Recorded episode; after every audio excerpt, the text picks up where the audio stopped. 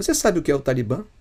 Sabe como ele se relacionou com a história do Afeganistão e do mundo recente? Não? Vamos à aula de hoje? O Afeganistão é um território que historicamente tem criado problemas para os países e até mesmo impérios que tentaram conquistá-lo. Lembra de Alexandre o Grande? Então, ele é um dos invasores mais antigos que se tem notícia de ter invadido o território afegão. Isso lá pelos idos de 330 a.C. Depois disso, teríamos invasões dos árabes abássidas, mongóis, russos da época dos czares, do Império Britânico e, de forma mais recente, dos soviéticos em 1979 e da coalizão liderada pelos Estados Unidos em 2001. Para essa aula, falaremos dessas duas últimas, que, a meu ver, têm mais importância para a compreensão da realidade de hoje, embora, é claro, não possamos excluir a importância histórica dos eventos anteriores. Como vocês podem notar, a saída dos Estados Unidos depois de 20 anos dá força à forma como costuma se chamar o país de o cemitério dos impérios. Em 1979, no contexto de Guerra Fria, no finalzinho do período conhecido como Detan, a União Soviética invadiu o país. Essa invasão foi um dos diversos fatos daquele ano que ajudaram a incendiar os ânimos e reacender a meio adormecida Guerra Fria. A invasão acabou se dando a partir de uma crise interna gerada por disputas entre os comunistas que governavam o país. Essas disputas ameaçavam a influência soviética e isso incomodava Moscou, que acabou promovendo a invasão. Você pode estar pensando, mas qual a importância do país para que os soviéticos se interessassem tanto? Já sei, o país é rico em petróleo. Exatamente não. Não que o Afeganistão não tenha petróleo, mas nada assim que justifique um interesse tão grande. A questão é mais de logística do que propriamente a riqueza de seus recursos naturais. Em outras palavras, o país é zona de passagem, de escoamento do petróleo vindo de outros estados, por exemplo, do seu vizinho, o Turcomenistão, que, para vocês terem uma ideia, tem quase 60% de suas exportações concentradas em petróleo, derivados e gás natural. Mas então, com essa invasão, houve uma reação dos Estados Unidos. Claro, dentro da lógica do MAD, ou seja, sem confronto direto entre as duas superpotências. A forma de atuação foi dar sustentação à resistência interna, que era concentrada em grande parte nos senhores da guerra do Afeganistão, nos chamados mujahedins. Esse apoio seria armá-los, treiná-los, financiá-los para tornar a vida dos soviéticos um inferno. E como disse recentemente o ex-último presidente soviético, Mikhail Gorbachev, invadir o Afeganistão não foi uma boa ideia. E conforme vimos que já havia acontecido em outros momentos da história, mais uma vez, dessa vez em 1985, a União Soviética se retira do território afegão.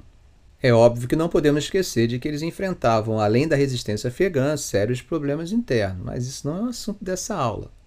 Bom, a vitória contra os soviéticos, com a ajuda dos Estados Unidos, não torna os afegãos amigos do tio Sam. A consequência é o fortalecimento da autoestima e o crescimento de uma valorização dos fundamentos culturais de base religiosa. Nesse espírito surge um grupo de estudantes de etnia pashtun denominado de Talibã. Só para ficar mais claro, Talibã significa estudante. No caso deles, seriam uma espécie de teólogos islâmicos que imaginavam uma sociedade orientada pelas leis islâmicas. O grupo teve uma meteórica ascensão, facilitada pelas características mais liberais do governo, o que incomodava boa parte da cultura religiosa afegã. Para vocês terem uma ideia, o grupo criado em 1994 chega ao poder em 1996, tomando a cidade de Cabul. O presidente da época, diferente do de hoje, não fugiu e acho que se arrependeu, pois se eu dissesse que ele foi assassinado, estaria sendo injusto com o que aconteceu com ele. Não vou nem contar aqui, pois sei que pode haver menores assistindo e o relato de certas cenas violentas como aquelas podem traumatizar alguns. A partir desse momento, o grupo instaurou um governo de caráter teocrático, bem ortodoxo, fazendo uma interpretação própria da Sharia. Mas, professor, o que seria Sharia? Bom, traduzindo literalmente, seria mais ou menos o caminho claro para a água. Mas sei que não é isso que você quer saber. Então vamos lá. Sharia é o sistema jurídico do Islã. Ele é composto por orientações do Corão e conclusões dos especialistas estudiosos do Islã. Essas conclusões ou jurisprudências são chamadas de fatuas ou fátuas. Desde 1996, o Talibã até incomodava, mas era tolerado solenemente pelo Ocidente. Mas seu território, com características especiais, começa a tornar abrigo de grupos que desejavam se esconder e nada melhor do que as cordilheiras recortadas por incontáveis labirintos de cavernas. É nesse contexto que o Afeganistão acaba se tornando uma espécie de base, inclusive de treinamento, para o grupo liderado pelo milionário saudita, ex-combatente da resistência afegã aos soviéticos, Osama Bin Laden. Ou seja, o Afeganistão se torna abrigo para a Al-Qaeda. É importante frisar que o terrorismo da Al-Qaeda era amorfo, fluido, diferente dos modelos de terrorismo que se conhecia. Logo, ele não estava em um território, não sabia onde encontrá-lo. Quando ocorrem os atentados nas Torres Gêmeas em 11 de setembro, inicia-se a guerra contra o terror em nível nunca antes visto. E a única informação mais concreta que se tinha sobre o grupo terrorista responsável pelo atentado era o de que ele contava com apoio do Talibã.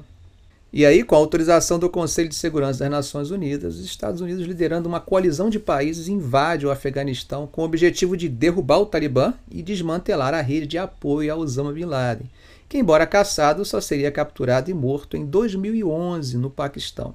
Foi nesse momento que o mundo passou a tomar conhecimento sobre o regime talibã no Afeganistão e de como vivia a sociedade do país sobre o regime, principalmente as mulheres, que eram submetidas a uma vida radicalmente oposta à liberdade das mulheres ocidentais.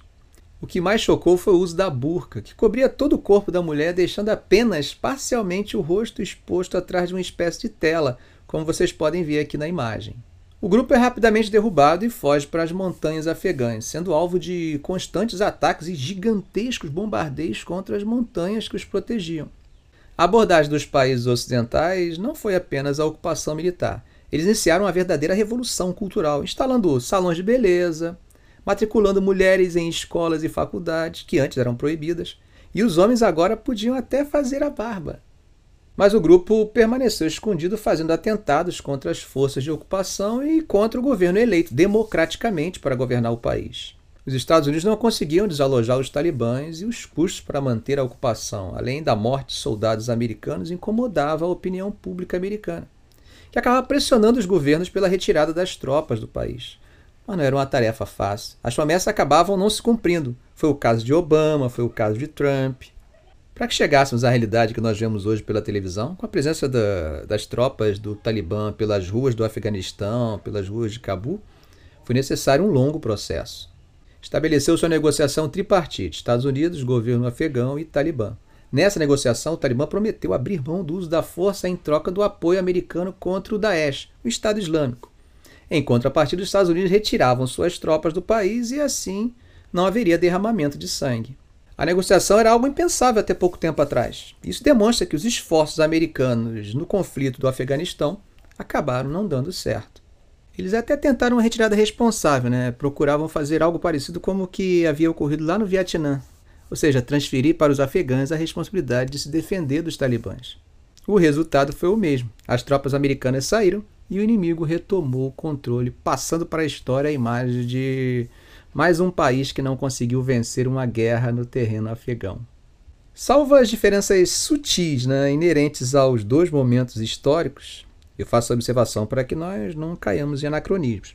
A impressão que fica é de que o povo afegão está preso a um loop temporal. Ficamos por aqui. Se esse vídeo foi útil para você, faça um comentário, dê um like. E é claro, se ainda não for inscrito, inscreva-se no canal e ative o sininho. Ah, e se quiser conhecer meus cursos, deixei os links na descrição do vídeo, caso tenha interesse. Ok, gente? Um grande abraço.